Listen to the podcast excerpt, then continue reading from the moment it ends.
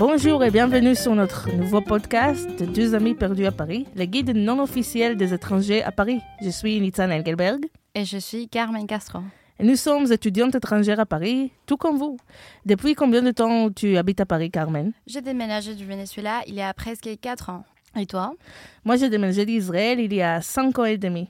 Carmen, qu'est-ce qui t'a plus énervé et stressé dans le processus de déménagement en France?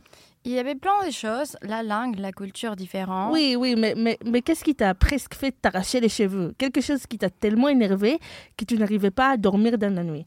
Quelque chose qui t'agace chaque année de nouveau. Ah oui, le visa, ou comme on l'appelle ici, la carte de séjour. Je n'avais aucun doute. Je n'oublierai pas qu'au cours de mes deux premières semaines à Paris, quand je n'ai pas parlé français du tout, du tout, du tout, j'ai perdu mon visa. Oh non. Oui, et c'était vraiment l'enfer. Des dialogues de sourdes, personne ne savait comment me dire où aller et quoi demander.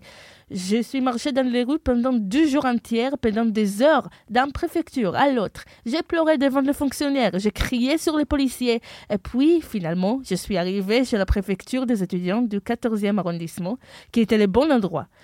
J'étais si contente. Tous mes problèmes vont être résolus dans quelques minutes. Et cet enfer va finir enfin. Puis ils m'ont dit de revenir dans une semaine. Ah, j'imagine que tu les as créés dessus aussi. Presque. Attends, mais depuis les Covid, il est plus du tout obligatoire de venir physiquement aux préfectures. Il est possible de demander un visa via les sites web. C'est vrai. C'est vraiment l'une des bonnes choses qui sont sorties du Covid.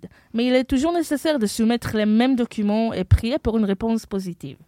De quels documents on a besoin pour obtenir un visa étudiant en France? Moi, j'ai dû passer par le consulat français en Israël pour obtenir le visa initial.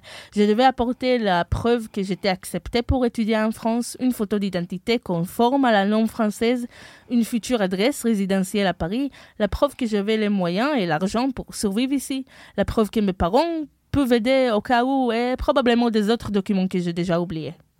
Ça ressemble à beaucoup de documents et c'est vraiment beaucoup. Mais ce n'est pas si compliqué que ça.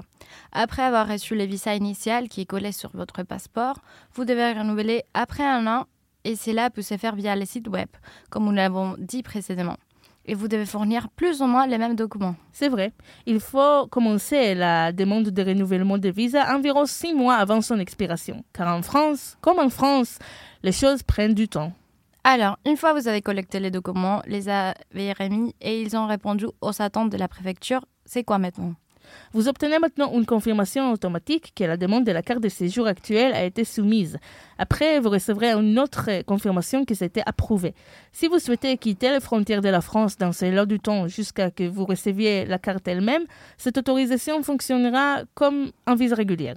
Mais bien sûr, c'est temporaire. Vous recevrez alors un SMS vous informant que vous pouvez venir retirer votre carte au centre des collectes. Où est-il? Près du métro Cité, en centre-ville, du moins s'il s'agit d'un visa étudiant.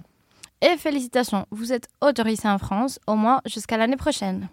Merci beaucoup de nous avoir écoutés. Nous devons partir maintenant pour renouveler notre visa.